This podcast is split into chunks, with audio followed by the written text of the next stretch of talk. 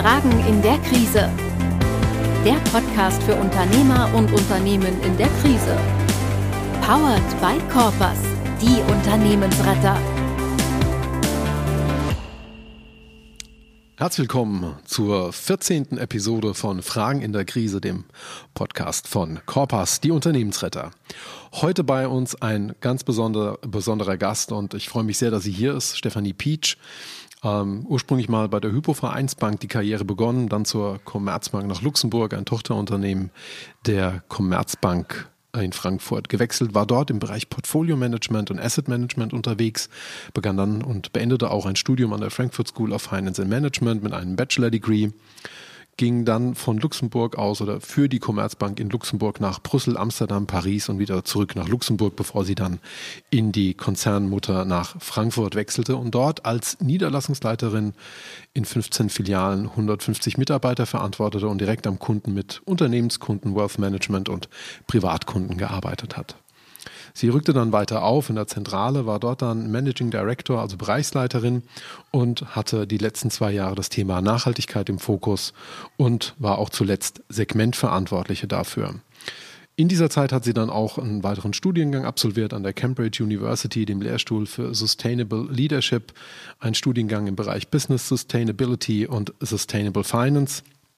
Und sie ist schon seit langem gern gesehene Sprecherin und Moderatorin. Unter anderem macht sie Impulsvorträge, Moderationen, Vorlesungen, zuletzt für Porsche, ähm, die Alanus Hochschule, den Deutschen Bankentag oder das Impact Festival und Sie ist auch immer wieder gern gesehener Gast bei Podcasts, unter anderem zuletzt bei den Finanzheldinnen, die wir an dieser Stelle ganz herzlich begrüßen. Und heute sprechen wir nicht über das Thema Banken, wir sprechen über das Thema Nachhaltigkeit ähm, ein ganz, ganz großes Thema. Wir diskutieren Trend oder Hype. Wir sprechen darüber, ähm, was es mit den ESG-Kriterien auf sich hat. Wir sprechen über die Vorteile für mittelständische Unternehmen. Ähm, wir sprechen über den Zusammenhang zwischen Klimaschutz und Nachhaltigkeit und unter anderem, was das Ganze mit dem deutschen Mittelstand zu tun hat. Ich freue mich sehr. Hier geht es los mit dem Podcast nach dem kurzen Disclaimer.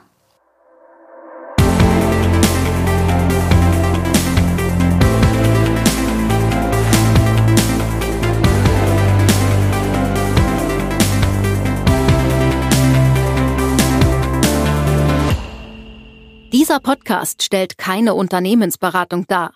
Um eine individuelle und zielführende Beratung zu ermöglichen, ist eine Analyse nötig, die im Falle der Podcastbeiträge nicht oder nur stark vereinfacht bzw. anonymisiert erfolgen kann. Dennoch sind die Antworten, Kommentare und Hinweise den Berufsgrundsätzen des Bundesverbandes Deutscher Unternehmensberater BDU e.V. unterworfen.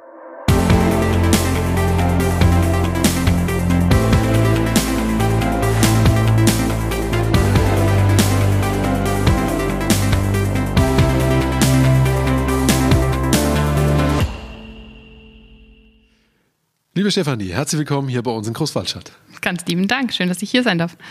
Äh, ganz am Anfang äh, möchte ich preisgeben, wir kennen uns schon wirklich lange und auch schon wirklich gut. Ich kann es in Jahren gar nicht zählen. Wir haben zusammen studiert damals an der Frankfurt School of Finance and Management, da haben wir uns kennengelernt ähm, und sind bis heute äh, in einer Freundschaft geblieben, in der wir uns an unterschiedlichsten Stellen immer wieder getroffen haben. So ist es. wir sitzen hier und äh, ich muss noch ganz kurz die Vorrede machen. Äh, wir sitzen hier, weil das ist halt eben, dass der Podcast halt dann eben äh, ein Audioinstrument und kein visuelles Instrument. Wir sitzen hier heute an, anlässlich unseres Themas Nachhaltigkeit auch wirklich zwischen Produkten, Produktverpackungen, ähm, äh, Valleys, irgendwelchen äh, Zetteln. Also wir haben ganz viele Sachen hier aufgebaut. Steffi, du hast das ganz toll vorbereitet. Ähm, und äh, wir werden vielleicht heute nicht drum rumkommen, immer mal wieder auch einen Produktnamen zu nennen oder einen Firmennamen zu nennen. Dafür möchten wir uns nicht entschuldigen, aber wir möchten vorab sagen, wir machen keine Schleichwerbung oder Werbung. Also keine dieser Aussagen ist werblich gemeint, sondern wir machen das, weil wir eben hier eine Idee besprechen wollen, ein Konzept besprechen wollen. Und ähm, wenn uns dann da die eine oder andere Marke oder das Unternehmen rausrutscht, haben Sie bitte Verständnis. Keine Werbung, das sollen Sie wegen uns nicht kaufen, aber die Idee ist bemerkenswert. Stefanie, eine ganz zentrale Frage habe ich gleich für den Anfang und da bitte ich dich einfach mal wirklich um eine Erklärung aus deiner Sicht. Nachhaltigkeit ist ein fast inflationär gebrauchter Begriff. Kannst du uns das Thema mal einordnen, deinen persönlichen Point of View auf das Thema Nachhaltigkeit mal geben, was das für dich bedeutet, was es vielleicht auch ein bisschen im formalen Bereich bedeutet, aber kannst du uns das ein bisschen einordnen? Hm, super gern. Also tatsächlich gibt es für das, den Begriff Nachhaltigkeit eigentlich keinen allumfassende Definition oder eine allgültige, ja, Merk also Merkmale schon, aber es gibt ja keine kleine klassische Definition. Und wenn man weit zurückguckt, kommt die Nachhaltigkeit eigentlich aus der Agrarwirtschaft, äh, Forstwirtschaft. Und äh, den Begriff gibt es auch schon sehr, sehr, sehr, sehr lange. Und deshalb ist es tatsächlich gerade vielleicht im Gebrauch des Wortes ein Hype oder auch ein Trend, sogar ein Megatrend, der auch uns noch ganz, ganz lange begleiten wird. Es ist definitiv keine Übertreibung. Und ich glaube, wenn man einfach mal auf das Ziel der Nachhaltigkeit schaut, nämlich unsere Erde und, und die Ressourcen und die Ökosysteme so zu benutzen und vor allem auch so zu erhalten, also sprich lebenswert zu machen für die nächsten Generationen, ich glaube, dann zeigt es einfach, wo die Reise hingehen soll. Ähm, wie man das Wort dann wiederum interpretiert, gerade wenn man jetzt als Unternehmer unterwegs ist, ähm, da gibt es so viele Facetten und da, glaube ich, gucken wir heute gemeinsam mal drauf. Was eint alle? Ich glaube, der Fakt, äh, wir haben ganz viel zu tun. Es, äh, also gerade das Thema Klima und da ist ja, die Flut in, im Ahrtal, ich glaube, das beste Beispiel und auch das uns ja am nächsten äh, das Beispiel dann wissen wir einfach, boah, es ist eigentlich schon fünf nach zwölf. Es ist nicht mehr zwölf, es ist auch nicht mehr kurz vor zwölf, sondern eigentlich haben wir gerade ein Thema. Und da gibt es natürlich ganz, ganz viele Studien, die auch häufig zitiert werden.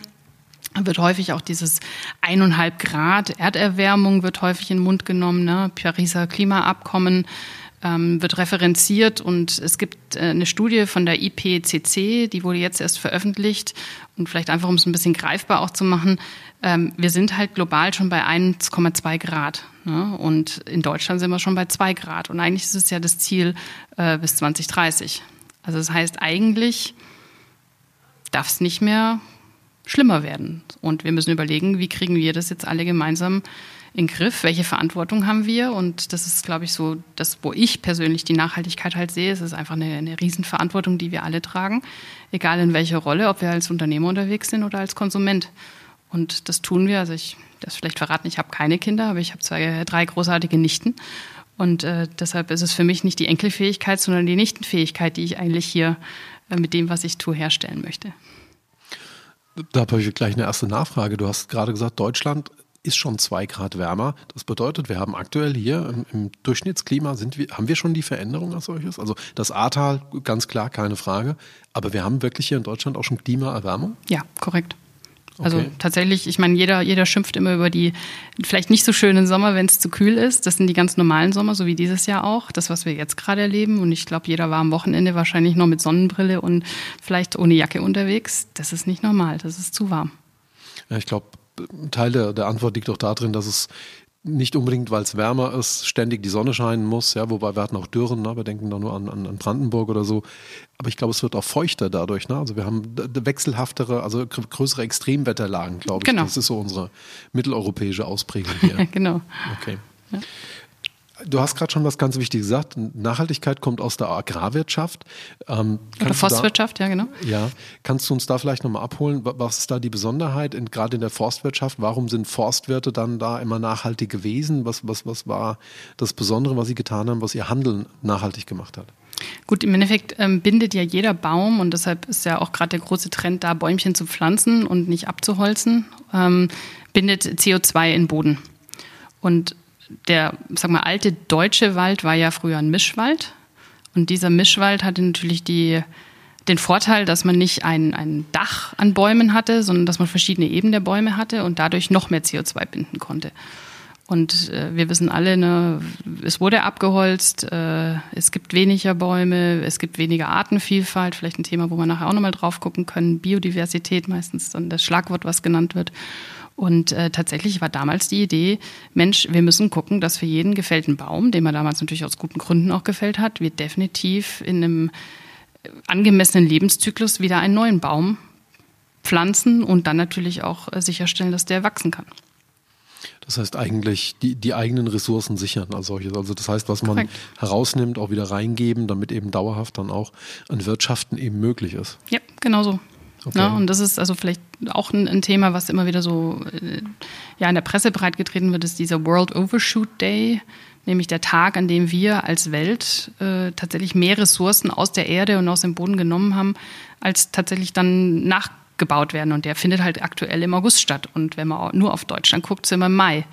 Und das ist natürlich schon bedenklich, wenn wir quasi das aus dem Boden rausnehmen, was äh, Deutschland zu geben hat und wir im Mai eigentlich schon die Deutschland verbraucht haben, dann ist das schon sehr ja, bedenklich. Und der Tag rutscht immer weiter nach vorne.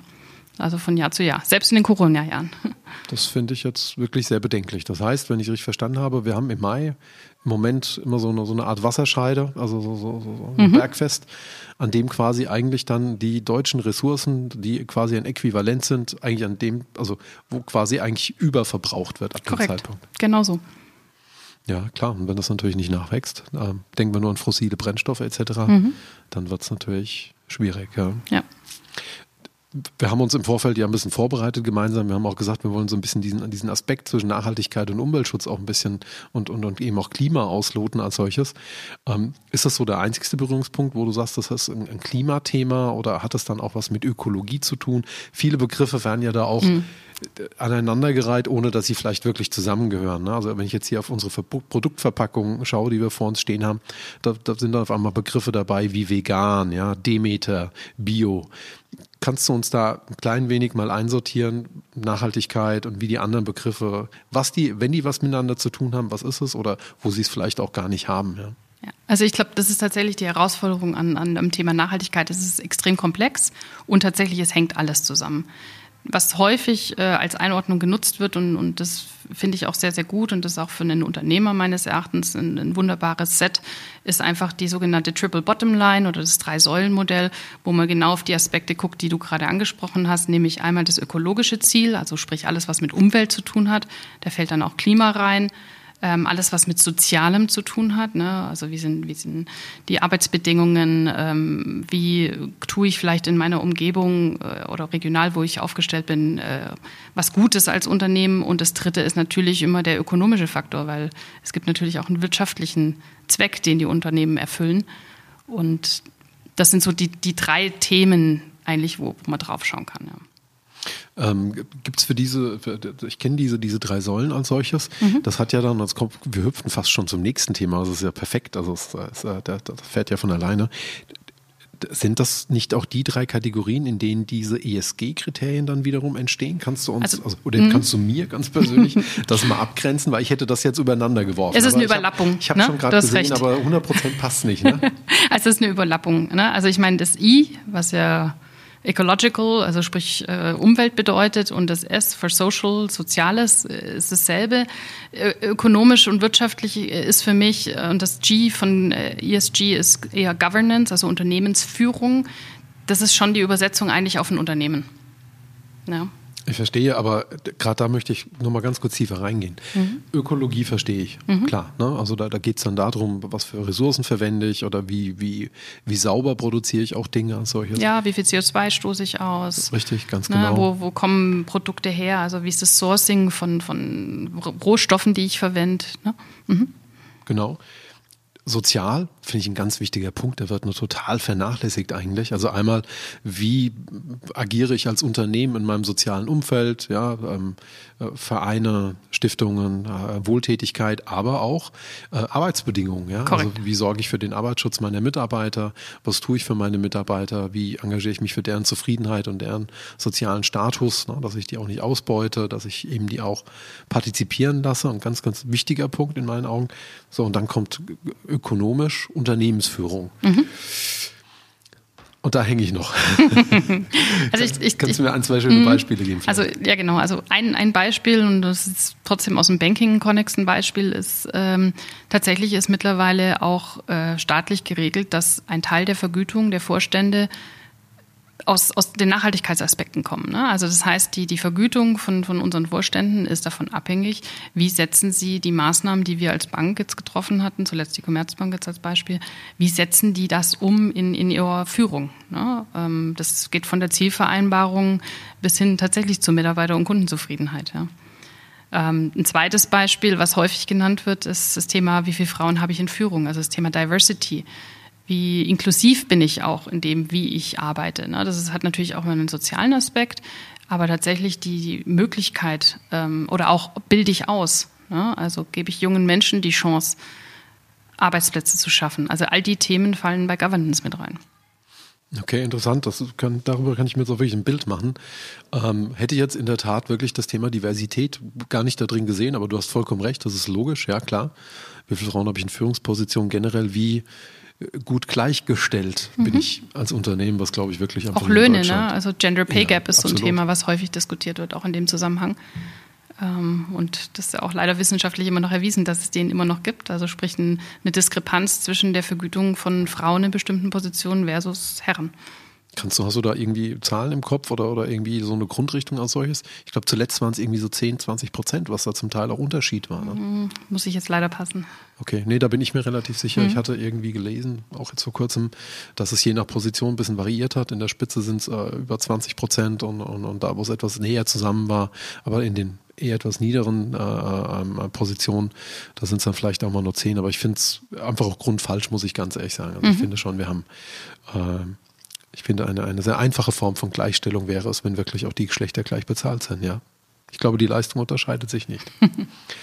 ähm, jetzt sind wir bei diesen, bei diesen ESG-Kriterien gelandet, sind wir bei diesen drei Säulen gelandet als solches. Ähm, auch wenn wir da gleich noch tiefer einsteigen. Jetzt haben wir ja immer so den Kontext Unternehmen in der Krise. Ne? Also jetzt, jetzt kriege ich schon mit, dass schon beim Mittelständler, wo es ordentlich läuft, das nicht unbedingt ein Thema ist, das jedem unter den Fingernägeln brennt. Hm. Jetzt haben wir aber im Vorgespräch auch schon darüber gesprochen, dass es A brennen müsste und dass es gerade Unternehmen in der Krise eigentlich sehr brennen müsste. Hm. Kannst du erklären, warum? Also ich kann mal einfach meine Einschätzung dazu geben. Also ich, ich glaube tatsächlich, dass das Thema, also wenn man auf ein Unternehmen schaut, will ja eigentlich jedes Unternehmen einen bestimmten Sinn erfüllen. Ne? Und ich glaube, ein ganz hervorragender Sinn oder Purpose ist so das Wort, was ja häufig auffällt, ist tatsächlich etwas Übergeordnetes. Ne? Das motiviert nicht nur die Konsumenten, die am Schluss ja dann auch die Rechnungen zahlen, äh, sondern es motiviert meines Erachtens auch uns, unsere Mitarbeiter und Mitarbeiterinnen. So. Und deshalb glaube ich, dass das Thema Nachhaltigkeit neben der Notwendigkeit, die ja besteht, die wir ja vorhin auch schon diskutiert haben, eine Möglichkeit ist, tatsächlich einen strategischen Wettbewerbsvorteil auch zu bekommen. Ja. Und häufig wird natürlich auch Nachhaltigkeit im selben Atemzug wie Digitalisierung genannt. Das ist auch total richtig, weil häufig eine Digitalisierung tatsächlich auf das Thema Nachhaltigkeit einzahlt. Ich sage jetzt mal, alles, was digitalisiert wird und nicht gedruckt wird, Prozesse, die vereinfacht werden, Versandprozesse, die vereinfacht werden, wenn es überhaupt noch Versand notwendig ist, ähm, hilft natürlich. Ne? Und deshalb glaube ich, dass gerade wenn ein Unternehmen darüber nachdenkt, wie ist mein Geschäftsmodell, wie bin ich ausgerichtet, wie gehe ich strategisch vor, unbedingt, also ich finde es absolut notwendig, das Thema mitzudenken. Und dadurch, wie gesagt, kann man sich einen Wettbewerbsvorteil erwirtschaften, man kann sich abgrenzen, man kann, in vielen Branchen ist das Thema tatsächlich noch nicht angekommen, da wäre man sogar First Mover. Und wir sehen ja alle die Entwicklung, dass tatsächlich Konsumenten mittlerweile Kaufentscheidungen genau auf das Thema legen. Ja. Dann würde ich gerne mit dir mal diese beiden Ebenen, also ich sehe zwei mhm. Ebenen da drin oder habe das in deiner Aussage so erkannt. Die eine Ebene ist, dass ich als Unternehmen nach innen, wenn ich mich gewissen nachhaltigen Parametern und Denkmustern unterwerfe, eigentlich stärker effizienzgetrieben bin, weil ich ja mit meinen Ressourcen, sei es Arbeitskraft, Arbeitszeit, aber auch eben Rohstoffen oder Hilfsstoffen, eigentlich möglichst effizient umgehen will. Das heißt, ich will so wenig wie möglich verbrauchen, um meine Kosten möglichst effizient zu gestalten. Das ist die Ebene nach innen. Die zweite Ebene, die du aber angesprochen hast, ist ja dann im Prinzip auch nach außen, dass ich durch dieses Denkmuster oder durch diese ähm, Haltung es dann aber auch schaffen kann, meine Produkte mit einem Wettbewerbsvorteil aufzuladen, weil es eben Leute gibt, die sagen, ich mache meine Kaufentscheidung mhm. von solchen Parametern abhängig. Mhm. Vielleicht nochmal eine Ergänzung zum, zum Blick nach innen. Ich meine, gerade jetzt im Mittelstand haben wir überall Facharbeitermangel. Wir haben überall, ich sag mal, War of Talents ist auch wieder so ein Begriff, der häufig genannt wird. Und ich glaube schon, wenn man jetzt so die Generation Z anschaut, die machen es abhängig, wo gehe ich hin, wie nachhaltig ist ein Unternehmen aufgestellt und tatsächlich dann auch wieder nach den ESG-Kriterien. Ne? Also wie sozial ist ein Unternehmen? Wie sieht vielleicht auch in der Geschäftsführung eine Work-Life-Balance aus? Wie ist meine Arbeitsplatzgestaltung? Ist der ergonomisch oder kann ich auch remote arbeiten? Also all die Faktoren spielen einfach meines Erachtens eine Riesenrolle für die Zukunft. Und äh, Unternehmen, die sich da jetzt sehr transparent und auch dann zukunftsfähig aufstellen, werden die echten Talente bekommen. Ne? Und die werden auch tatsächlich überregional rekrutieren können, weil das ist ja häufig auch ein Thema. gerade wenn man als Mittelständler regional aufgestellt ist und man bietet das nicht und man braucht die Leute vor oder man meint, die Leute vor Ort zu brauchen, ähm, reduziert sich natürlich der Radius, wo ich einstellen kann. Ne? Definitiv. Also ich glaube ja, diese, diese Recruiting-Ebene, diese, diese, dieses Talent-Building, ähm, das ist definitiv auch ein, auch ein Riesenpunkt. Eigentlich jetzt schon die dritte Ebene, die wir da jetzt schon, schon, schon äh, herausgefunden haben. Ähm, War of Talents hast du gerade gesagt, mhm. ein Begriff, den wir vielleicht, äh, würdest du ihn nochmal ganz kurz erklären, weil er, weil er doch vielleicht, ähm, eigentlich ist es vielen bewusst, aber ich mhm. glaube, viele bringen es vielleicht nicht übereinander. Also liebst auch nochmal einen Satz dazu. Ja, also War of Talents äh, beschreibt einfach nur die Situation, dass die Anzahl der wirklich sehr gut ausgebildeten und willigen Führungs- oder auch der Nachwuchskräften ähm, rar sind und dass eigentlich eher der Mitarbeiter sich mittlerweile aussucht, wo gehe ich hin und nicht mehr bekomme ich den Job. Ja, eigentlich müssen sich die Firmen bei den Leuten bewerben. Ne? Richtig. Ja, ich fand es ganz interessant. Jetzt mache ich das ja auch schon ein paar Jahre, äh, auch im Personalmarketing-Bereich. Und wo man da noch vor zehn Jahren wirklich einfach nur sagen musste, wir suchen, dann sagen die Leute, ja, ihr seid toll, da komme ich. ähm, ist es so mittlerweile, dass man dann da gefragt wird, könnt, könnten Sie mir mal eine Liste der Mitarbeiter-Benefits schicken? Mhm. Mhm. Äh, ja, die, da haben wir keine Liste. Ja, das ist schlecht. Ne? Da, da, fehlt Ihnen wohl noch eine Information. Also ja, du hast vollkommen recht. Ich glaube, der, der Arbeitgeber-Arbeitnehmermarkt, der hat sich da von seinen, wer der Käufer ist, das hat sich, glaube ich, gedreht, gewaltig gedreht. Ja. Und tatsächlich die Generation, die gerade freitags demonstriert, das sind die Mitarbeiter, die man eigentlich zukünftig gewinnen möchte, ne? weil die bringen das Thema auch intrinsisch motiviert mit. Mhm. Und ja. Das heißt aber auch hier siehst du, also klar, über diesen sozialen Aspekt dann das Thema Nachhaltigkeit am Wirken. Ne? Unbedingt. Ja. Mhm. Ich hatte ähm, äh, drei Jahre ja eine Station bei einer, bei einer etwas äh, größeren Werbeagentur und äh, das war so das erste Mal auch für mich, dass ich so komplett umdenken musste. Ne? Ich kam aus der Bankenwelt, wir waren da immer straightforward, ja, Banker sind, ne, wir, wir, wir Leute von der Bank, wir sind klar strukturiert, ja. Ähm, äh, da dreht sich eben viel um Gehalt, um Kompensation, ja. Ähm, und wir kommen natürlich aus einer, auch einer Epoche, wo das halt einfach dominiert hat. Und dann war ich das erste Mal dort und dann, dann habe ich gemerkt, dass die Leute gar nicht mehr über das Geld verhandelt haben, mhm. sondern die haben dann über, über ähm, äh, jährliche Sabbatical-Tage verhandelt über die fixe Option, in Teilzeit und wieder in Vollzeit gehen zu können. Ähm, die haben über ihre Arbeitszeiten und, und Homeoffice-Aspekte, ähm, äh, über, über, über, Technik, ja, über Ausstattung, ja, ähm, äh, einmal verhandelt und das, das hat mich echt geplättet. Mhm. Ne? Das ist aber auch eine andere Generation. Ne? Die, die waren alle Anfang 20 ähm, ja, kamen von, von den Hochschulen und waren auch anders aufgeladen. Ne? Ja, und ich glaube, das geht sogar weiter, weil mittlerweile spielt auch so was wie ein Dienstwagen spielt keine Rolle mehr bei der Einstellung. Junge Leute äh, legen keinen Wert mehr auf den Dienstwagen. Da geht es dann eher um die Bahncard 100 ja. zum Beispiel. Ne? Absolut, ja. Kann, ja. Ich, kann ich absolut bestätigen. Also Mobilitätslösung ja, mhm. aber nicht das Auto und auch interessanterweise nicht Mercedes, BMW, größer, schneller, weiter, sondern ja, haben sie auch Elektroautos. Ne? Mhm. Also, Oder Hybrid. Ja, ja genau. Ja. Ein Riesenthema. Ähm, trotzdem würde ich, würde ich von, von, von dem War of Talents oder On Talents ähm, nochmal auf einen anderen Punkt zurückkommen und jetzt können wir vielleicht auch mal so auf die Verpackung äh, schielen, die du, die du hier aufgebaut hast. Wenn ich jetzt versuche, mein Produkt mit einem Wettbewerbsvorteil aufzuladen oder über meine Produkte einen Wettbewerbsvorteil zu erringen. Ich also sage, jawohl, ich bekenne mich zur Nachhaltigkeit, ich mache mir da mehr Gedanken drüber auf meiner ökologischen Ebene, auf meiner sozialen Ebene, auf meiner Unternehmensebene. Ähm, welche Chance habe ich das dann auch meinem Verbraucher, sei es jetzt B2B oder B2C, wie kann ich sowas rüberbringen und, und wie sehr wird das in deinen Augen schon angenommen? Also du hast gesagt, das ist entscheidungsrelevant. Wie entscheidungsrelevant ist es? Und wie kann ich so etwas tun? Wie machen es andere? Wie, wie machen sie, die es gut machen? Hm. Also auch hier, glaube ich, wieder zwei Ebenen. Ich würde erstmal nochmal zurückspringen aufs Unternehmen. Also ich glaube, wenn man sagt, ich möchte das Thema mir angucken, dann gibt es einen Rahmen, der ist... Ähm, finde ich, der gibt es wunderbar vor. Das ist von der äh, United Nations, also von der UN, in 2015 vorgegeben. Das sind die sogenannten Sustainability Development Goals. Das sind 17 Stück. Auf Deutsch äh, Ziele für nachhaltige ähm, Entwicklung. Also es sind eigentlich Ziele, die übergeordnet festgelegt wurden. Wenn wir an den Zielen festhalten, dann schaffen wir tatsächlich eine, eine Entwicklung, die nicht nur unser Klimathema löst, sondern dann halt auch alle anderen äh, zusammenhängenden Themen. Ne? Und das gibt zum Beispiel einen ganz wunderbaren Rahmen. Das ist mittlerweile auch etwas, was man ganz häufig sieht. Und da würde ich jetzt tatsächlich mal so das erste, die erste Firma nennen, wo man, wo man sich sowas mal angucken kann, wenn man, und warum machen wir das mit den Firmen? Ich glaube, man kann einfach aus Geschäftsmodellen von anderen für sich selbst lernen und, und auch Dinge übertragen. Ähm, wenn man da zum Beispiel bei äh, VD reinguckt, als äh, wirklich ganz tolles deutsches Unternehmen, die ordnen sehr gut ein, wie sie mit ihrer Strategie, mit Einzelmaßnahmen, mit der Art und Weise, wie sie führen, aber auch wie sie mit ihren Partnern zusammenarbeiten, auf diese Ziele einzahlen beziehungsweise auf die Ziele, wo man nicht einzahlt, kann man ja auch selber Maßnahmen festlegen, wie man darauf einzahlt.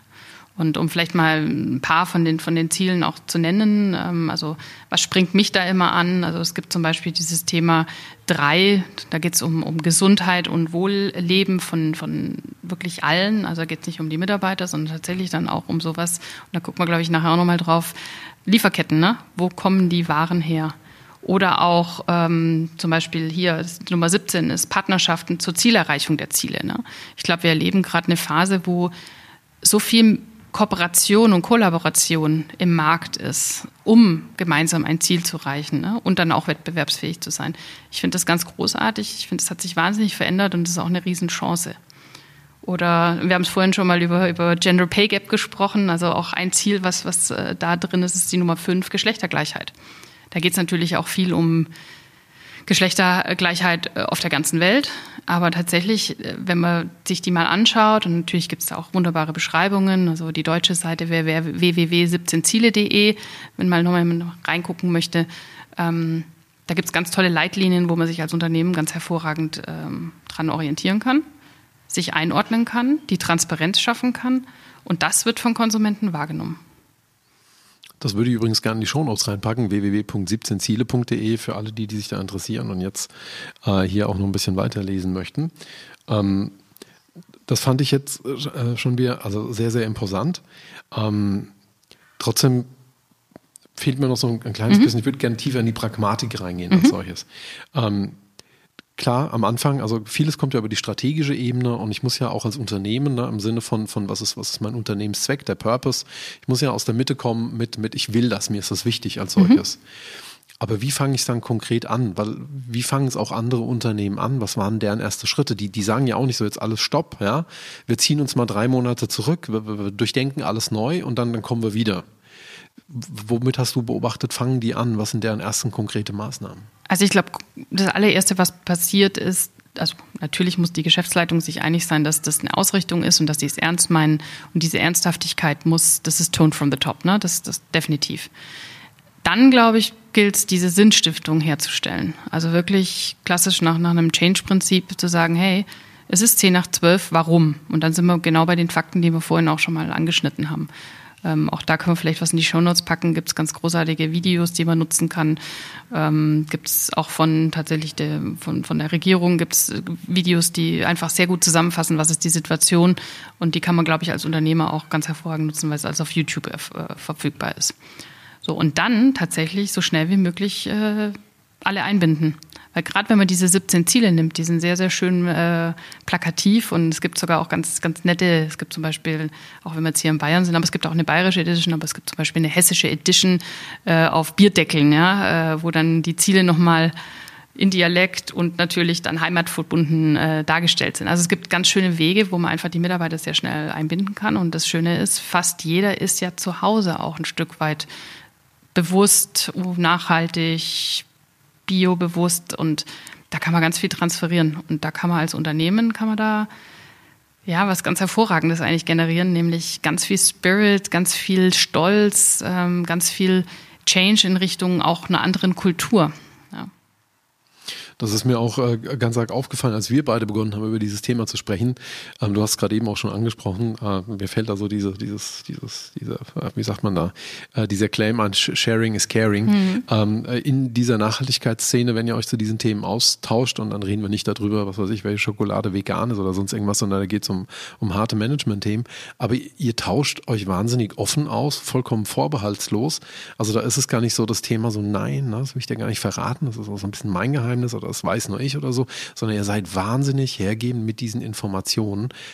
ist es das so ein bisschen auch, was du meinst mit Sinnstiftung, mit diesem Transferieren, mit diesem dieses Change ansteuern, also Sensibilität herstellen, Bewusstsein herstellen? Genau. Und, und tatsächlich das Bewusstsein, dass wir alleine kriegen wir das Ding nicht hin, sondern wir kriegen es hin, wenn viele viel Kleines tun. Ja, und wir brauchen wirklich jeden an Bord. Und deshalb ist auch diese Bereitschaft zu teilen und tatsächlich auch dieses, hey, ich gucke, was jemand anderes brutal gut macht und äh, guck, wie es zu meinem Unternehmen passt. Das ist tatsächlich der Spirit und da hilft man sich. Und ähm, da gibt es auch mittlerweile äh, große Firmen, die kooperieren, die helfen. Also vielleicht noch ein zweites Produkt, was hier am Tisch ist, ist, ist DM, macht da einen ganz, ganz äh, vorbildlichen Job in dieser Transformation. Und auch da gibt es ganz viel Kooperation dann wiederum zum Beispiel mit Startups, die neu anfangen, die Ideen mitbringen und äh, DM oder auch Rewe machen es möglich, dass die Produkte dann halt in die Regale kommen als zusätzliche Angebote für die Verbraucher. Ja. Mhm. Ja, das ist, wir haben hier, glaube ich, auch von der einen Firma hier das eine oder andere Produkt ausstehen. Die waren jetzt die letzten Wochen und Monate sehr aktiv. Im DR-Markt sind sie mir persönlich aufgefallen. Äh, das ist die Firma Share. Ich glaube, mit Sitz in Berlin, wenn mich nicht alles täuscht. Mhm. Ich glaube, ein Unternehmen, das du auch sehr gut kennst. Ähm, die äh, äh, ihre Produkte vor allem erstmal klimaneutral jetzt auch gestellt haben ähm, und damit ja auch erstmal gegenüber anderen erstmal auch einen, einen, ganz anderen Produktansatz gefahren haben. Aber deinem Blick entnehme ich, das ist nicht das Einzige, was sie getan haben. ja, ich, also ich denke, Share hat vor allem eins getan, sie haben äh, dieses Eins zu eins Prinzip entwickelt, nämlich zu sagen, wenn du ein Produkt kaufst und du hast jetzt gerade die Creme in der Hand äh, oder es gibt auch zum Beispiel Seife, dann ermöglichen wir einfach ein Hygieneprodukt für äh, zum Beispiel eine Familie oder ein Kind in Indien. Also das heißt, mit jedem Kauf, den ich tätige, tue ich etwas Gutes. Das heißt, äh, der Konsum wird gut und damit auch ein Stück weit sozial. Ja. Und äh, damit waren die tatsächlich oder sind sie Vorreiter. Ähm, und tatsächlich möglich war es, weil halt große Unternehmen gesagt haben, hey, wir glauben an die Idee und wir nehmen euch auf in unser, unser Portfolio. Mhm, ich denke auch, ja. Ich glaube, das sind dann gerade Unternehmen wie DM und Rewe sind dann einfach auch Multiplikatoren, die dann da einen Marktzugang gewähren können, wo mhm. dann das Produkt einfach schnell an Bekanntheit auch gewinnt als mhm. solches. Ja, da, da bin ich dabei. Ähm, wir haben vorhin, äh, lustigerweise, du hast hier, äh, Sie, Sie können das nicht sehen, wir müssen das jetzt beschreiben, aber das ist ja eine schöne Herausforderung. Wir haben hier beispielsweise äh, drei Verpackungen von Festseife ähm, vor uns stehen. Ähm, und wir haben vorhin spaßhalber mal den Test gemacht, so was wäre die, die wir spontan am, am nachhaltigsten sehen. Und das ist jetzt hier zum Beispiel eine Produktverpackung äh, für eine Bio-Kokos-Duschseife, die einfach auch eine Recyclingverpackung ist. Also erkennbar ein Recyclingmaterial ist, was einfach auch sofort eine Suggestion sendet im Sinne von, das ist, da wird was wiederverwendet, was ja auch passt. Interessanterweise hast du dich jetzt für, für Feststoffseifen entschieden. Kannst du kurz erklären, warum Feststoffseifen eigentlich was mit Nachhaltigkeit zu tun haben? Ja, ich glaube an sich, das äh, und tatsächlich das immer wieder fast schon zurück zu unseren Sustainability Goals, nämlich ähm, Nummer 17, äh, lebenswertes Wasser. Also das ganze Thema Plastik, ich meine, das ist in aller Munde, Plastikvermeidung, Ersatzstoffe für Plastik und vor allem halt dieses Thema Mikroplastik ähm, was ja dann auch wiederum am Schluss in den Weltmeeren und dann zur Not in auch unserer Nahrung und dann in uns selber landet. Ähm, und das ist halt ein Weg, um Plastik zu entgehen, nämlich äh, Festseife, Shampoo, Mittlerweile gibt es auch Gesichtswaschseife quasi. Also einfach wegzugehen von diesen klassischen Flüssigprodukten, weil eigentlich ist in jedem, jeder normalen, in jedem normalen Shampoo, in jedem Duschgel ist ganz, ganz viel Wasser drin, Glycerin. Und ähm, deshalb bin ich ein großer Fan von Festseife mittlerweile. Und also ich mittlerweile auch sogar, dass das Festshampoo hat mich mittlerweile gecatcht. ähm, jetzt muss man vielleicht nochmal einfach für den einen oder anderen, der jetzt das vielleicht das nicht auf dem Schirm hat und das, das ist nicht schlimm, wenn Sie es nicht wissen, wir erklären es Ihnen gern. Plastik und Kunststoffe werden aus Erdöl gewonnen. Mhm. Na, da geht es um Polymere, die eben aus dem Erdöl raffiniert werden und mit denen eben diese Verpackungen hergestellt werden. Und da das Erdöl nun einmal ein endlicher Rohstoff ist, ein fossiler Rohstoff, ähm, ist genau hier diese, diese Verbindung eben da und äh, jetzt hier in der Kartonage verpackt, dann ist eben doch ein Stück weit Holz und Papier ein nachwachsender Rohstoff, äh, der sich auch sehr gut recyceln lässt. Ich würde das nochmal aufgreifen. Kunststoffe, es liegt ein, ein weiteres äh, äh Thema hier auf dem Tisch. Ich nehme es auch mal in die Hand, wenn es jetzt kraspelt, ähm, dann, dann ist das Sie hören das, dann ist das authentisch. Ähm, eine Folie aus Kartoffeln. Also um weniger Plastik zu verbrauchen, hat hier ein Unternehmen äh, aus Folien, ich vermute aus Stärke und aus dem, aus dem, aus dem Grundmaterial, mhm. hier äh, äh Folie gemacht was ja natürlich auch ein wahnsinnig sendungsbewusstes Instrument einfach ist. Ne? Also mhm. da, da, sagt ja das Unternehmen mehr über sich aus, wie vielleicht über das Produkt, das hier mal drin steckt oder so. Ja, ich glaube, es ist einfach nochmal ein zusätzlicher Faktor. Ne? Und das Ding ist, äh, tatsächlich kann man Biomüll schmeißen Und äh, jetzt äh, die Firma hat äh, bewusst entschieden, hey, wir verpacken nicht mehr unsere Dinge in, in klassische Plastikfolien, die dann, und das ist ja so das Hauptproblem von Plastik, eigentlich ist, also wenn man ketzerisch sein will, das Produkt, was am meisten CO2 am längsten bildet, äh, bindet. Das Plastik. Das Plastik. Okay. Weil es nicht verrottet. Ne? Also das Ja, ist so. ja, ja.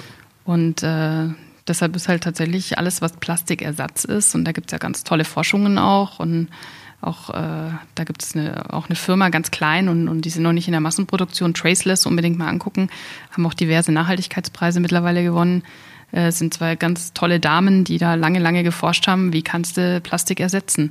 Und dann tatsächlich mit allen Vorteilen, die Plastik mit sich bringt. Und Plastik per se ist ja nicht böse, es gibt einen guten Grund. Und auch ich habe noch Tupperschüsseln meiner Oma im Schrank, ganz großartig. Und die halten auch noch. Und die halten auch noch Wahnsinn. und die gehen auch noch dicht, ne? Also zu.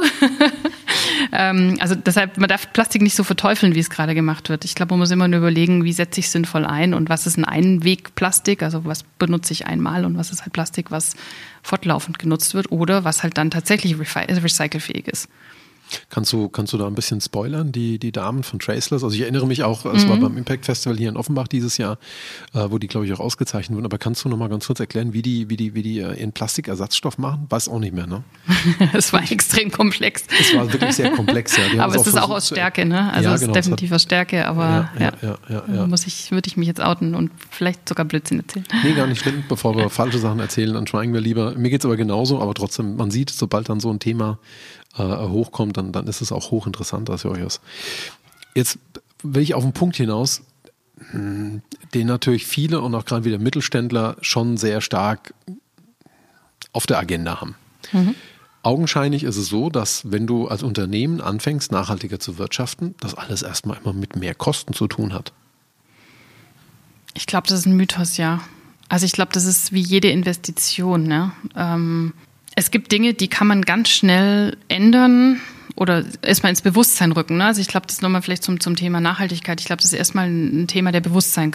Also bin ich mir bewusst, für was ich mich entscheide, warum ich es tue und was ich damit anstelle oder halt nicht anstelle. Ne? Also ich glaube, wenn, wenn das mal anfängt, dann findet man auch tatsächlich, wenn man auch ein Unternehmen sich anguckt, ganz viele kleine Dinge, Quick Wins, um nochmal ein Wort reinzuschmeißen, ähm, wo ich Sachen umsetzen kann, die einfach, und das ist nochmal ein Begriff, do no harm, ne? also die nichts Schlechtes tun, sondern erstmal einfach was Gutes tun und auch nicht mehr kosten. Also nehme ich jetzt zum Beispiel mal mein Lieblingsbeispiel ist tatsächlich, äh, was für ein Papier verwende ich in meinem Drucker. Ja, also benutze ich äh, FSC, Blauer Engel, nicht gebleichtes Papier, was meistens sogar billiger ist als das furchtbar gebleichte Papier, ja. Du hast vollkommen recht, ja. Also ich hätte jetzt auch gesagt, das Recyclingpapier, glaube ich, ist auch grundsätzlich erstmal günstiger. Ne? Und das geht weiter über Toilettenpapier bis zur Seife, die auf den Toiletten steht, die vielleicht halt kein Mikroplastik haben und hoffentlich in einem Behälter sind, den ich nachfüllen kann. Ne? Also solche, solche Sachen. Ähm, das geht dann weiter bis zu Produktionen, wie, wie stelle ich Dinge her und kann ich vielleicht etwas ersetzen, was kürzere Lieferwege hat, was, äh, wie du schon gesagt hast, ne, nachwächst. Also da, also da gibt es so viele Facetten, die man sich angucken kann. Und deshalb, ja, es kostet Zeit, aber es kostet nicht immer gleich Geld. Und tatsächlich, ähm, das, was ich vorhin schon gesagt habe, der Spirit und die Motivation, die daraus entsteht, von den Leuten, die das machen, das ist echt nicht zu unterschätzen.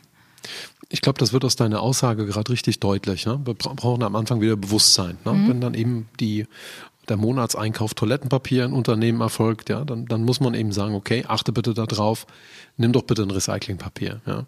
Wenn dann beispielsweise Seifen, äh, Hygiene, Handhygienemittel irgendwie gekauft werden, schau doch da, ne? kein Mikroplastik, schau von der Verpackung her, nimm vielleicht eher auch ein größeres Gebinde, das wir dann in andere Sachen umfüllen als solches. Einfach wieder auch wieder Sachen, also Ressourcen f- verhindern, also in Form von Plastik beispielsweise. Und ja, also desto länger ich jetzt drüber nachdenke, desto mehr ist es auch bei den Produktionsmitteln. Ähm, häufig hat ein Umschwenken auf eine, auf eine nachhaltige Alternative eigentlich gar keinen Kostennachteil. Ja? Ich kenne ein Unternehmen, das ich selber betreut habe, die haben ganz lang äh, sehr zerbrechliche äh, Produkte hergestellt und die mussten sehr stark äh, mit diesen mit diesen Verpackungschips verpackt werden, ja, weil die wirklich stoßsicher transportiert werden müssen. Und die haben natürlich jahrelang diese diese diese diese Plastikchips natürlich genommen und die nehmen jetzt mittlerweile einen Maisersatz, also aus Mais, äh, ähnlich wie Popcorn, äh, äh, werden hier im Prinzip Chips äh, äh, generiert Und die sind sogar jetzt, also nicht jetzt, sondern die sind günstiger ja, mhm. oder gleich teuer. Aber man hat ein nachhaltiges, äh, ja, ähm, Mittel gefunden, mit dem man etwas anderes, was eben dann die Ressourcen stärker belastet hätte, äh, an der Stelle ja ressourcensparend umgesetzt. Ja, oder, oder was zum Beispiel auch eine Möglichkeit ist, ist, ähm, gerade wenn man äh, in ein Unternehmen ist, was viele Dinge verschickt, ähm, also den, auf den Versand zu gucken. Ne, kann ich Kartons nochmal wiederverwenden? Das kann ich ja sogar beim Konsumenten abfragen in, in der, sag mal, Bestellung, wenn es eine Online-Bestellung ist. Ähm, oder wenn es irgendwas ist, was nicht zerbrechlich ist, brauche ich eine Umverpackung, um einen Karton, der eh eigentlich versandfähig wäre. Also ich nehme jetzt mal einen Schuh. Ja. Oder ähm, was auch funktioniert ist, äh, also äh, tatsächlich dieses Thema Konsumenten einbinden und verstehen, was will der Konsument und lass den Konsumenten die Entscheidung auch treffen. Ähm, das ist zum Beispiel was, was, was gar kein Geld kostet. Also klar, man muss es einmal implementieren in die Technik, aber danach wird es extrem gut wahrgenommen. Oder auch die Entscheidung, möchtest, ne, soll der Versand über DHL Green zum Beispiel erfolgen, ne, wo man wieder eine CO2-Kompensationskomponente drin hat. Natürlich kann ich das auch als Unternehmen unterscheiden. Äh, entscheiden. Also ich kann natürlich komplett alles, was ich versende, äh, CO2-neutral tun. Ich persönlich bin ein großer Fan davon, ja klar, mach so viel wie möglich als Unternehmen. Aber an der Stelle, wo vielleicht ein Unternehmen noch nicht in der Lage ist, es komplett umzustellen, gib auch dem Konsumenten die Chance, die Entscheidung mitzutreffen. Verstehe, das heißt, dass dann äh, der Konsument am Ende quasi auch ein Stück weit das Produkt eigentlich mit nicht kreiert, aber doch zumindest irgendwie äh, äh, wählt ne, mhm. oder konfiguriert als solches. Mhm. Und wenn es eben an der Stelle Verpackung oder Verpackungsaufwand irgendwie auch mal ist. Okay. Und das sind viele kleine Schritte, ne? Also das ist nicht immer sofort die perfekte Lösung, sondern das ist immer, also das ist vielleicht auch nochmal ganz wichtig, Nachhaltigkeit ist immer Transformation. Das ist kein Lichtschalter, das ist nicht an, aus oder wie du gerade vorhin gesagt hast, drei Monate wegsperren und dann ist man das nachhaltigste Unternehmen der Welt, um Gottes Willen. Das ist ein einfach mal anfangen und viele, viele, viele kleine Schritte gehen, ja. Mhm. Stefanie, wie siehst du das Thema Nachhaltigkeit generell? Ich persönlich bin, bin, bin da immer ein bisschen unentschieden. Äh, ist das jetzt wirklich gerade ein Paradigmenwechsel, der stattfindet? Also denken die Unternehmen wirklich von, von, von ihrer Strategie, von ihrer Vision, von ihrem Purpose, hast du es vorhin genannt, denken die neu von innen nach außen? Oder ist Nachhaltigkeit vielleicht auch ein Stück weit irgendwo jetzt eine neue Produktlinie? Ne? Also wir machen das Alte und wir machen es halt auch ein bisschen nachhaltig, weil es da immer mehr Leute gibt, die kaufen das dann. Also wie, wie siehst du es, wie beobachtest du es, wie nimmst du es wahr? Also ich glaube, wir haben auch hier wieder beides. Ne? Wir haben Unternehmen, die haben intrinsisch motiviert aus deren Unternehmenszweck heraus diese hundertprozentige Nachhaltigkeit, was aktuell State of the Art ist, was natürlich morgen auch schon wieder nicht mehr State of the Art sein kann. Ne? Ähm, großartig äh, gibt es ganz tolle Beispiele auch. Ähm, Patagonia, um vielleicht mal jemand zu nennen, die machen das sehr, sehr, sehr konsequent. Das ist ein äh, Hersteller, glaube ich, von, von Oberbekleidung, ne? Jacken Ach, und sowas. Ne? Richtig, Outdoor, Outdoor-Bekleidung. Outdoor, okay. ne? Also die haben zum Beispiel auch so Sachen gemacht, wie sie sagen, hey, ein Prozent äh, vom Umsatz wird automatisch immer in gute Zwecke investiert. Ne? Also anstatt Marketingkosten oder so. Ne? Also gab es ganz viel oder was ich, es gibt auch äh, Unternehmen, die sagen, Mensch, der Vorstand darf nicht mehr verdienen oder nicht mehr als das Fünffache vom quasi Mitarbeiter, der das unterste Gehalt hat. Ne? Also so Deckelungen. Ähm, gibt auch ein, ein, ein, Unternehmen aus, aus Berlin und ich sag's mal, weil es ein bisschen provokant auch ist, äh, zum Beispiel Einhorn ähm, stellen Damenhygieneprodukte und Kondome her äh, das Ganze sehr, sehr, sehr nachhaltig ähm, und sehr transparent und haben auch tatsächlich von der Unternehmensform neue Wege gewählt. Ne? Also das sind so Unternehmen, die sich diesen Zweck komplett verschrien haben. Aber nicht jeder hat die Möglichkeiten, ein Unternehmen jetzt bei Null aufzubauen. Und deshalb gibt es ganz viele Unternehmen, die jetzt genau diese Transformation, die ich vorhin angesprochen habe, äh, durchlaufen. Und das ist meines Erachtens auch ein Großteil der Unternehmen. Ähm, und da kann natürlich der erste Weg sein, hey, ich bilde eine extra Produktlinie, die total nachhaltig ist, um vielleicht meine Cash Cows, die diese Produktlinie und die Transformation finanzieren, nicht komplett zu stoppen und dann irgendwann eine Substitution der Produkte auch zu ermöglichen. Das kann eine Strategie sein. Ne? Und ähm, ehrlicherweise, ich bin ein großer Fan davon. Weil, wie gesagt, es ist kein Lichtschalter, man kann nicht an- und ausschalten. Und deshalb ist tatsächlich, kann das ein Weg sein, zu sagen, hey, ich kriege erstmal die bessere, vielleicht nachhaltigere Alternative gucke, wie die Konsumenten äh, reagieren und kann hoffentlich irgendwann wiederum das andere klassische Produkt abschalten. Ja. Das heißt, das ist auch gar nicht so dogmatisch, wie viele immer denken, dass das ist. Ne? Also viele haben ja so im Kopf, ne, wenn du jetzt nachhaltig lebst, dann, dann, dann läufst du nur noch in Jutekleidung herum und, und, und, und tust mit einem aus Holz gebauten Tretroller, fährst du morgens zur Arbeit und so. Aber das ist ja dann auch ein komplettes Trugbild, weil genauso dogmatisch ist es ja dann eigentlich nicht, sondern tu das, was du tun kannst, beginne mit etwas, das ist in Ordnung. Ja? Also das, da, da gibt es, das ist kein Malus. Unbedingt. Also ich, hier, be real, not perfect ist ein, ein Satz, der ein sehr guter Freund, der auch sehr nachhaltig ist, immer prägt und sagt hier, äh, du hast gerade Jute sagt, ich, ich, mein Beispiel ist immer, man kann nicht nackt im Wald leben, ne? Also der Winter ja, kommt, ja. Bild, ja. Ähm, Winter's coming, anderes Thema.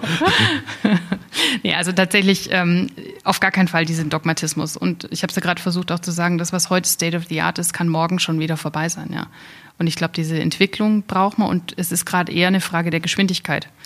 Und deshalb äh, genau dieses Kollaborationsthema und lieber mal jemand fragen, der es vielleicht schon kann und ich bin mir sicher, der hilft. Du siehst das Riesenfragezeichen in meinem Gesicht. Mhm. Geschwindigkeit. Mhm. Sag mir, was du hinter dieser Beobachtung vermutest oder, oder, oder wie du das, das siehst, weil Geschwindigkeit, also ich nehme ich nehm wahr, dass das Thema immer präsenter wird. Ne? Es mhm. wird medial präsenter, es wird in Produkten präsenter. Ähm, aber ich glaube, du siehst da mehr dahinter. Ne? Also das ist äh, für dich nur eine Dimension von Geschwindigkeit. also ich glaube, wir brauchen jetzt alle an Bord und natürlich mit schnellen Lösungen. Warum sage ich Geschwindigkeit? Das kommt tatsächlich nochmal aus, aus dieser Erderwärmungsecke. Plus es gibt natürlich noch ganz viele sogenannte Kipppunkte. Also wirklich nachweislich belegbare Momente, wo gerade ja, wie erkläre ich das ist gut? Also wo, wo gerade etwas erreicht wird, was in den nächsten, und da spreche ich wirklich eher von acht bis zehn Jahren und nicht mehr von 15 oder, oder auch 20 Jahren, was häufig ja, ne, 2050 ist sowas, was häufig genannt wird, äh, wo gerade einfach Phänomene so exponentiell sich zuspitzen, dass die dann kippen und es keinen Weg zurück mehr gibt. Diese Unumkehrbarkeit. Ne? Unumkehrbarkeit, danke, ja. ja. Das Wort hat gerade. Das, ich möchte, ich möchte das, äh, ähm, ohne dass wir es vorbereitet haben, aber ich möchte es kurz nochmal aus meinem mhm. Blickwinkel auch erklären ich mache da immer ein Beispiel, das viele ganz gut verstehen. Unumkehrbarkeit ist auch so ein Stück weit, wenn Sie mal über Digitalisierung nachdenken. Da mhm. haben wir mhm. auch gehört, da ist ja eine enge Schnittmenge ähm, zum Thema Nachhaltigkeit und Effizienz. Aber wenn Sie mal sehen, wenn Sie sich mal unsere deutsche Demografie vorstellen, die ist ja allgemein wird die ja als pilzförmig bezeichnet. Pilzförmig bedeutet, unten der Stiel wird immer dünner, ne? wenig junge Leute, weniger junge Leute, einen großen Mittelbauch, die Babyboomer gehen so langsam in Rente, die 68er. Ähm, also sprich, nach oben ist unser Pilz eben dicker, da sind viele Leute. Und trotzdem, wenn Sie jetzt mal das Thema Digitalisierung genau in diesem Pilz denken, dann werden Sie feststellen, dass der Stiel da unten schon komplett digitalisiert ist. Der Mittelbauch, also sprich meine Eltern irgendwo Mitte 60, die sind auch digitalisiert. Die haben beide ein Smartphone, die benutzen das Smartphone mehr oder minder gut, da kann man streiten, aber sie haben es, sie nutzen es. Sie haben da drauf eine Banking-App, sie haben Kommunikations-App da drauf. Die sind in großen Teilen digitalisiert. Und wenn ich jetzt an meine Großeltern denke mit 80, 90, die sind natürlich nicht digitalisiert aber doch auch schon ein paar. Also sprich, man kann ja entweder geborener Digitaler sein oder man ist gelernter Digitaler. Aber man muss sich mal klar machen, die Zahl der digitalisierten Menschen wird nie wieder kleiner. Sie wird immer nur größer. Gut, Sterblichkeit jetzt ein anderes Thema, aber wenn man unsere Gesellschaft sieht, der Grad, die Prozentzahl der, der digitalisierten Menschen in der Gesellschaft wird nie mehr kleiner werden. Er wird immer nur größer werden. Und das ist, glaube ich, so ein Punkt von Unumkehrbarkeit. Das mhm. können wir jetzt, glaube ich, auf Umwelteinflüsse, auf bestimmte äh, Themen in unserer, unserer Umweltpolitik oder auch in unserer, in unserer Welt eben sehen. Wie viel Erdöl steckt noch in den Böden mhm. drin? Wie warm haben wir es schon? Wo stehen aktuell auch die Küstenstände? Ne? Das heißt also, wie, genau. wie schmelzen. schmelzen hier die Polkappen ab? Ähm, und das sind natürlich dann Themen, wo diese eben diese, diese Unumkehrbarkeit dann eintritt. Mhm von diesem Thema Unumkehrbarkeit zu einem Punkt, den wir vorhin schon mal angesprochen haben, den ich jetzt nochmal noch mal vitalisieren wollte. Da haben wir vorhin ganz kurz über das Thema Diversität gesprochen. Du bist, glaube ich, über das Thema Forst und Agrar da drauf mhm. gekommen. Mhm. Kannst du den Begriff Diversität, den ich, äh, Entschuldigung, ähm, doch ja, Biodiversität, wir hatten auch nochmal Diversität bei den Geschlechtern, aber hier geht es um Biodiversität. Kannst du da nochmal erklären, worum es sich genau dreht? Weil ich glaube, es ist auch ein Begriff, den viele schon gehört haben, aber wo vielleicht nicht jeder sofort sattelfest drin wäre, den zu erklären. Hm. Also beim Thema Biodiversität geht es im Endeffekt ja nochmal darum, wie ist das Zusammenspiel unserer Natur, was ist menschgemacht und was ist eigentlich im natürlichen Zusammenspiel. Und was häufig äh, mir begegnet, ist, dass Unternehmen nicht auf dem Schirm haben. Also Klima hat, glaube ich, mittlerweile jeder verstanden, wie wir davon abhängig sind. Aber das ist tatsächlich natürlich ganz viel der, der Ressourcen, die wir auch zur Produktion benötigen, was das wiederum mit Biodiversität zu tun hat. Und äh, das Beispiel, was vielleicht der eine oder andere Vater oder Mutter, die jetzt vielleicht hier zuhören, kennen, ist tatsächlich das Thema Abforsten von Regenwäldern zugunsten von Kokosplantagen, ähm, wo dann dass das, der leckere Brotaufstrich draus gemacht wird. Das ist ein Thema, was häufig von Kindern tatsächlich mittlerweile angesprochen wird. Ne? Das geht weiterhin zu Mangrovenwälder, die abgeholzt werden, um äh, Garnelen äh, ja, wachsen zu lassen. Einfach weil der Mensch da Nutzflächen schaffen will wahrscheinlich. Genau, ne? genau so. Und häufig werden halt dann, sagen wir vorher, so wie in Deutschland tatsächlich der Mischwald wird ersetzt durch ein Produkt, nämlich eine Fichte, so wie es im Allgäu der Fall ist. Ne? Und dann hat man halt irgendwann die, die Probleme mit dem Borkenkäfer. Und da gibt es ganz, ganz viele Beispiele dafür. Und wir haben vorhin über natürliche Ressourcen gesprochen und natürlich hat es auch einen Einfluss darauf. Ne? Die Meere, unsere Weltmeere zum Beispiel, ein Riesenthema.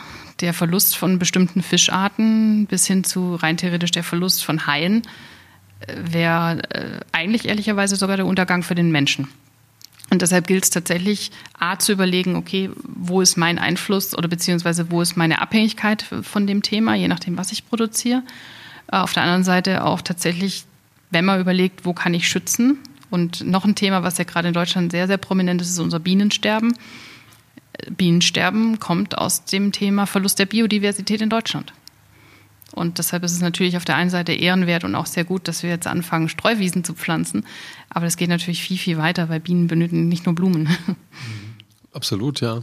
Ich glaube, unter dem Aspekt habe ich jetzt auch äh, über Biodiversität auch noch nicht nachgedacht. In der Tat, ja, Bienensterben ist, glaube ich, ein, ein Thema, das ähm, auch äh, problematisch wird mittlerweile, weil das dann eben auch mit der Bestäubung zusammenhängt. Mhm. Und das ist dann, wo sich Bauern, gerade Fruchtbauern, mhm. glaube ich, äh, große Gedanken machen müssen. Winzer, mit, alle, ja, ne? Also das geht ganz weit.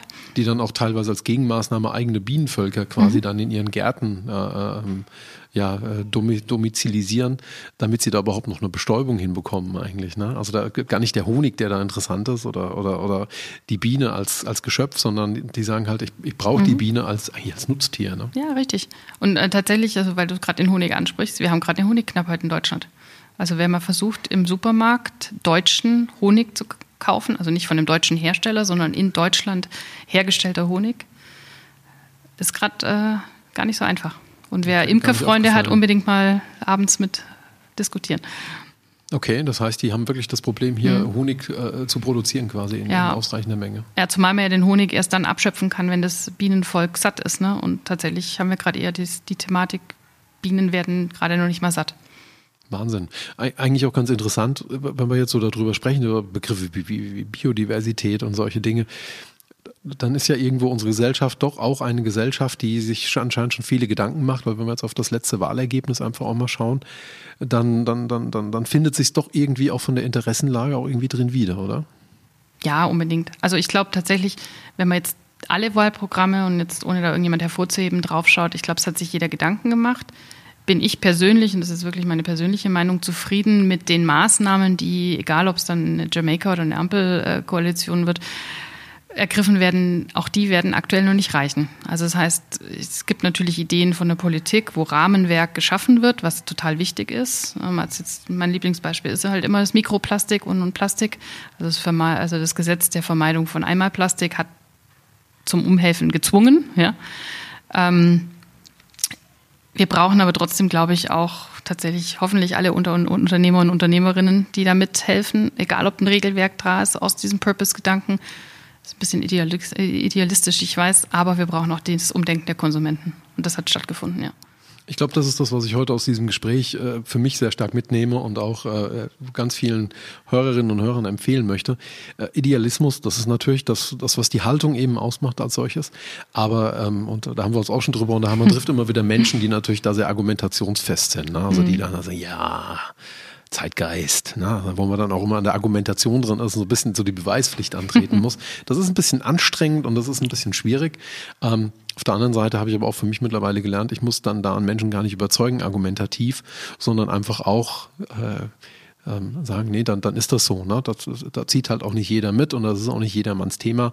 Ich glaube, was eher schwieriger ist, ist dann das Thema bestreiten oder negieren letzten Endes. Mhm. Ich glaube, das ist dann eben sehr kurzsichtig, äh, weil am Ende leben wir dann doch alle gemeinsam auf der Welt und wer mal über Umwelteinflüsse nachdenken möchte, der kann sich einfach mal überlegen, wie das ist, wenn er samstags morgens in seinen eigenen Garten geht und der Nachbar fängt das Rasenmähen an. Da ist am Anfang die Lärmbelästigung, irgendwann weht es dann das Gras über den Zaun und drei Tage später riecht es aus dem Biomüll, aus dem, aus dem Kompost, riecht es nach, nach verrottendem Gras. Und dann sieht man doch, wie eng wir alle zusammenhängen an der Stelle, glaube ich. Ähm, Dankeschön. Ähm, ein weiterer Punkt, den du auch schon gerade eben so ein bisschen ähm, anklingen hast lassen, auf den ich nochmal tiefer eingehen möchte. Ähm, du hast äh, aus, aus, aus, der, aus der Gesetzeskiste was ein, äh, reingeworfen. Lieferkettengesetz. Mhm. Ähm, jetzt sind wir beide keine Anwälte und, und wollen, wollen hier uns auch nicht, nicht ins, ins, in Juristerei irgendwie einlassen. Aber kannst du kurz erklären, worum es bei diesem Lieferkettengesetz gibt und warum du das im, im, in diesem Thema Nachhaltigkeit drin siehst? Hm. Also tatsächlich, es gibt an sich schon Regularien, ab wann Firmen verstehen müssen, wo kommen meine Produkte her, wer ist mein Lieferant, wie fertigt der, unter welchen Arbeitsbedingungen, ähm, wie äh, werden Produkte gegebenenfalls auch von Drittzulieferern äh, gesourced. Das Lieferkettengesetz ist für mich deshalb wichtig, weil es das erste Mal ist, wo es wirklich sehr einheitlich regelt, auf welche Faktoren muss ich schauen. Und äh, das ist jetzt äh, verabschiedet, äh, ist auch in Kraft getreten. Und die Idee ist im Endeffekt, dass bis 2023 alle Unternehmen mit mehr als 3000 Beschäftigten, und das sind immerhin 500 Stück in Deutschland, also das ist jetzt mal, sag mal, die ganze große, also die oberste Spitze, genau diesen Verpflichtungen nachkommen müssen und sich genau diese Themen auch annehmen müssen und auch da drauf schauen müssen. Und was meine ich damit? Es reicht halt nicht mehr, mir sagen lassen, so und so ist es, sondern es geht tatsächlich darum, ich muss es dokumentieren und ich muss es auch selbst überprüfen. Das heißt, die Haftbarkeit hat sich gerade massiv verändert. Das ist vielleicht ein Aspekt, ja. äh, weil du hast vorhin angesprochen, Mensch, kostet es nicht erstmal Geld? Ja, das ist ein Faktor, der kostet Geld. Ähm, aber auch hier glaube ich, dass langfristig, und das ist auch das, was erwiesen ist, nämlich die Unternehmen, die das schon immer gemacht haben, und, ne, und es gibt ja auch ganz viele Unternehmen, die es heute schon tun, ohne dass es das Gesetz gab, die stellen fest, Mensch, auch hier, ich habe wieder einen Wettbewerbsvorteil. Ich habe vielleicht auch, weil ich nicht mehr alles nimmst aus Asien hole. Es gibt ganz viele Dinge, die sind wichtig, dass wir sie aus Asien holen. Es gibt aber sicherlich auch Dinge, die kann man noch in Europa oder in der EU fertigen. Ähm, die haben jetzt zum Beispiel während Corona auch gemerkt, Mensch, das hat auch Vorteile. Ne? Und der zweite Schritt, und äh, deshalb, das ist, glaube ich, eine Frage, äh, 2024 wiederum geht es dann auf alle Unternehmen, die 1000 Beschäftigte haben ähm, oder ab 1000 Beschäftigten und da sprechen wir dann von 5000 Unternehmen. Ja? Und damit decken wir dann schon, finde ich, sehr, sehr viele Unternehmen ab. Und ähm, ich bin mir sicher, dass das, das Ganze geht weiter, das ist ein Anfang. Ja. Definitiv. Und äh, ich muss ganz ehrlich sagen, ich hatte auch gerade den Reflex in mir zu sagen, naja, 1000 Mitarbeiter, na, das, sind, das sind ja mittelständische Konzerne. Das sind ja, wenn ich jetzt allein an unsere Klientel denke, das, mhm. da sind die gar nicht betroffen. Doch, die sind betroffen. Also auch wenn Sie jetzt, wenn Sie jetzt gerade unseren Podcast hören und überlegen, ah, Lieferkettengesetz, Angstmacherei, nee, eher vielleicht auch wirklich wieder als Wettbewerbsvorteil sehen, dass andere oder viele gerade schlafen. Aber überlegen Sie einfach mal auch im B2B-Markt, wer sind denn Ihre Kunden? So, und wenn wir da mal draufschauen auf die kleinen Mittelständler mit 20, 30 Mitarbeitern, die was produzieren, produzierenden Gewerbe sind zum Beispiel, wer sind die Kunden? Das sind am Ende wieder andere mittelständische Konzerne, die dann vielleicht doch schon 1000 Mitarbeiter haben. Und ich habe jetzt gerade mal so, während wir gesprochen haben, darüber nachgedacht, wie viele meiner Kunden an solche Unternehmen verkaufen. Und ich habe festgestellt, das sind 90 Prozent mhm. oder vielleicht sogar ein bisschen mehr. Ja. Und insofern betrifft dann auch die das Lieferkettengesetz, das glaube ich eine, eine grundgute ähm, Gesetzgebung ist, ähm, weil hier einfach auch immer wieder Dinge passieren, die sehr, sehr hässlich sind, die sehr, sehr schwierig sind, äh, was Arbeitsbedingungen, aber auch was eben Rohstoffförderung äh, und so weiter ähm, äh, ja, beinhaltet. Denken wir nur an, an seltene Erden, denken wir an irgendwelche Metalle, die irgendwie in Afrika gewonnen werden unter schlimmsten Bedingungen. Aber eben auch, ich glaube auch in China gibt es Fabriken, äh, da ist es in Ordnung zu produzieren und ich glaube halt auch, dass es da auch Produktionsbetriebe gibt, wo es nicht in Ordnung ist. Mhm. Deshalb ist das, glaube ich, ich glaub, sehr, sehr wichtiges. Dirk, noch ein, ein Aspekt, äh, ich habe vorhin meine Nichten erwähnt, tatsächlich das Thema Kinderarbeit. Ne? Also Absolut, also ILO ja. hat jetzt äh, zuletzt wieder eine neue Studie rausgebracht, dass äh, aktuell noch 160 Millionen Kinder zwischen 7 und 17 in Kinderarbeit sind. Ne? Und das sind 10 Prozent mehr als noch vor vier Jahren. Also die Studie gibt es alle vier Jahre. Also das zeigt eigentlich, dass mit all den Bemühungen äh, tatsächlich wir gerade noch eine Entwicklung haben, die wir uns so nicht wünschen. Ja. Erstens das und zweitens äh, noch vor ein paar Jahren und gerade jetzt sagen wir keinen Namen, mhm. äh, glaube ich, aber es gibt dann doch einige deutsche Textiler, äh, Lifestyle-Hersteller, die, glaube ich, vor ein paar Jahren das Problem mit Kinderarbeit selbst noch hatten, weil sie einfach auch nicht wussten, mhm. wer da in den Fabriken sitzt und ihre mhm. Produkte zusammennäht oder zusammenklebt. Also das ist keine Sache von einem fremden Stern, sondern wenn man, wenn man an sich runterschaut und mal kritisch hinterfragt, wo kommt das alles her, wer fabriziert das, ich glaube, dann ist man schon sehr nah bei Problemen und vielleicht auch dadurch dann äh, beim Thema Lösung. Ja. ja, klar, auf jeden Fall. Ja, Jetzt äh, wäre es mir äh, ein wichtiges, bevor wir uns so langsam dem, dem Ende nähern, das sind äh, schon über 50 Minuten, die wir sprechen, äh, insofern, aber man sieht auch, wie, wie, wie, wie leicht dieses Thema ähm, von der Hand geht. Ähm, wäre mir ein Punkt nochmal wichtig. Ähm, du hast äh, vorhin äh, mal gesagt, dass es ähm, zwei Perspektiven gibt. Einmal die unternehmerische Konsum äh, ähm, ähm, Perspektive, aber auch nochmal eine Konsumentenperspektive mhm. als solches. A, wie hast du das gemeint? Und B, was können Unternehmen vielleicht auch mitnehmen, indem sie genau diese beiden Perspektiven eben auch mal annehmen und sich da hineinversetzen? Also die unternehmerische haben wir, glaube ich, recht, recht stark abgedeckt. Ne? Ja. Betriebsökonomie, was wir zum Beispiel noch nicht angesprochen haben, ist, welchen Strom benutze ich, äh, wie ist mein Gebäude ausgestattet. Ne? Also alles, wenn ich neue Gebäude Bau, also ich gucke hier gerade auf, auf diverse Baukräne, ähm, welche, welche Materialien nutze ich, ne? nochmal um Buzzword reinzuschmeißen, äh, Circular Economy oder, oder Cradle to Cradle, also habe ich Produkte, die einfach am Ende ihrer Verwertung dann kein weiteres Nutzwert haben, sondern wirklich klassischer Müll sind? Oder gibt es vielleicht Produkte, die ich auch nutzen kann, die danach wiederverwertet werden? Ne? Und dasselbe kann ich natürlich, und dann schwenken wir jetzt rüber Richtung Verbraucher und Konsument, kann ich natürlich auch in den Produkten, die ich gegebenenfalls herstelle, entweder für den Endkonsument oder dann natürlich auch äh, B2B hast du vorhin angesprochen, wie kann ich Produkte gestalten, die ich danach hoffentlich wieder einsammeln kann. Ne? Und würde ich gerne auch nochmal ein Beispiel nennen. Ähm, die Firma Schwalbe, Frank Bohle GmbH, also äh, Mantel und, und Reifen beziehungsweise Schläuche für Fahrradreifen, die haben es jetzt geschafft, äh, tatsächlich äh, die, die Fahrradschläuche so zu recyceln, äh, dass die eine, eine Recyclingquote von 90 Prozent haben. Also das heißt, ähm, bitte nie wieder Fahrradschläuche wegwerfen, am besten zurückbringen zum Fachhändler. Weil das ist, ist, ein Rohstoff, der kann einfach wieder verwertet werden. Ne? Naturkautschuk. Und genau solche Ideen auch ne, aufzugreifen. Das ist so das, wo, glaube ich, man auch es schafft, einfach Konsumenten für sich, für seine Marke und dann tatsächlich auch für ja, eine authentisch, also eine authentisch rübergebrachte Marke. Ne? Dann sind wir weit weg von Greenwashing. Du hast vorhin schon so ein bisschen skeptisch angesprochen. Mensch, ist das denn jetzt intrinsisch motiviert, was, was die Firmen tun? Oder ist es einfach nur eine, gerade eine Produktopportunität?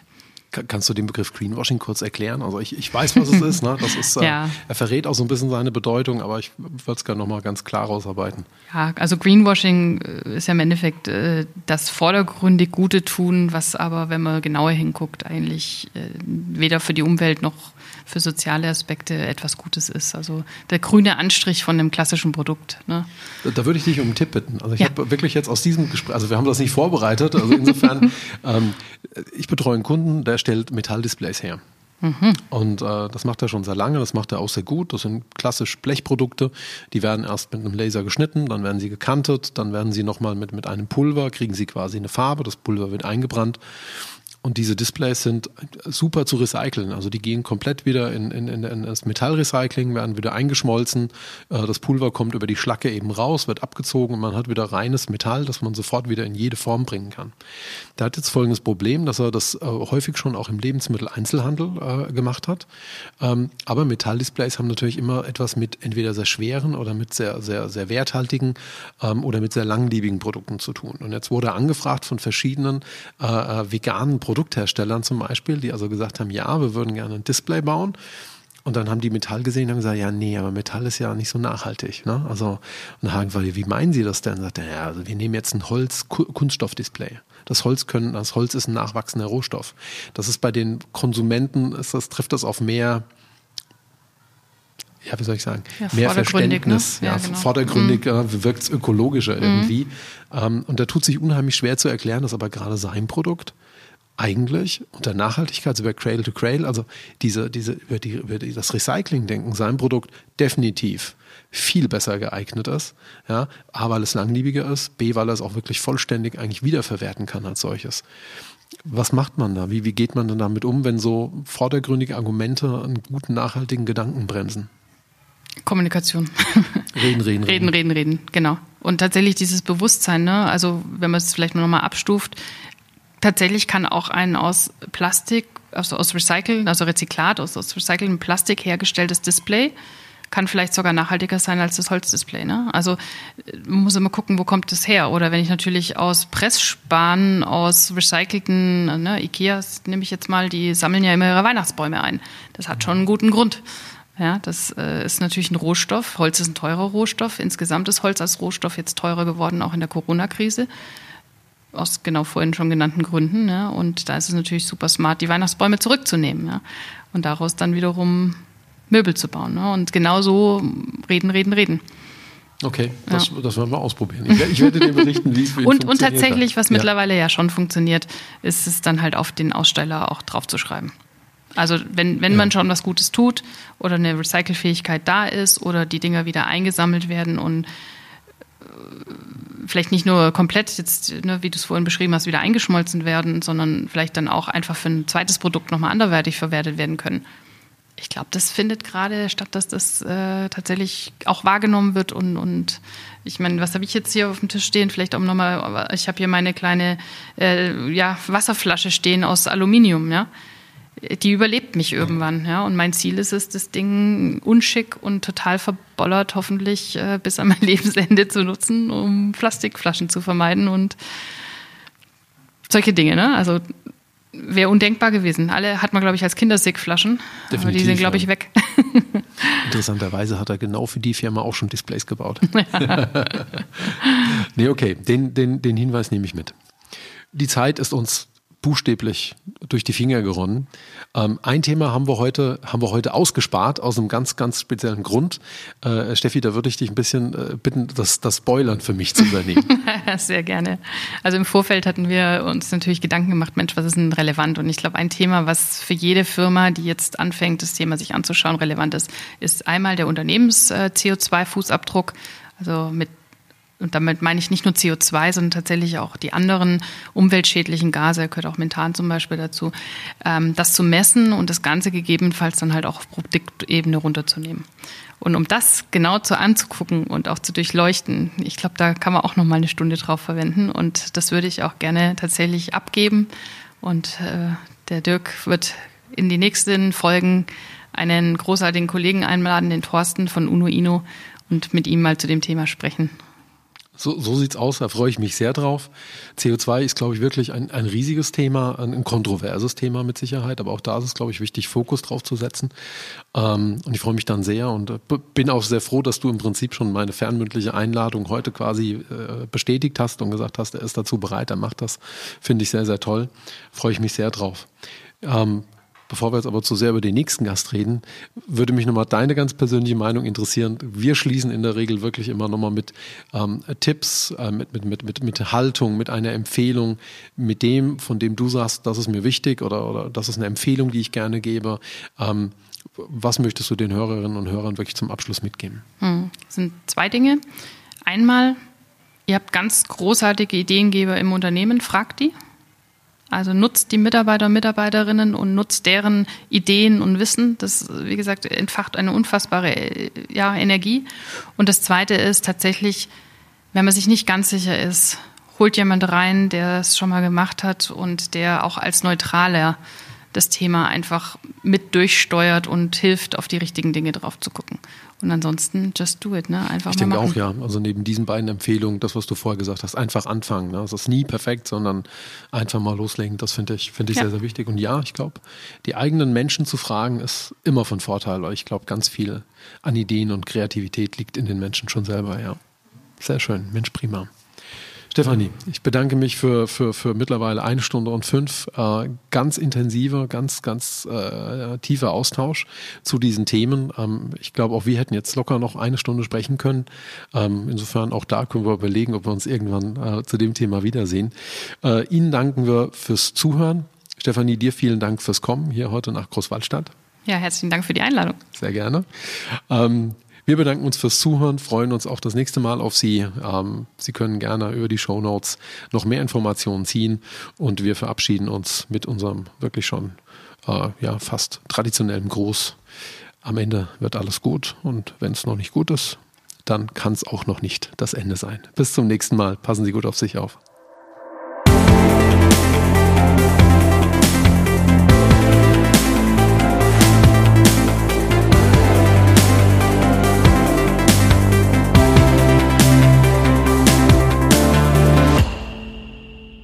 Alle weiterführenden Informationen finden Sie in den Show Notes dieses Podcasts oder unter www.corpus.de slash Fragen in der Krise. Gerne freuen wir uns über Ihren Like und jede Art von Kommentar. Ihre individuellen Fragen können Sie unter www.corpus.de slash Fragen in der Krise anonym und ganz einfach hinterlassen und einreichen.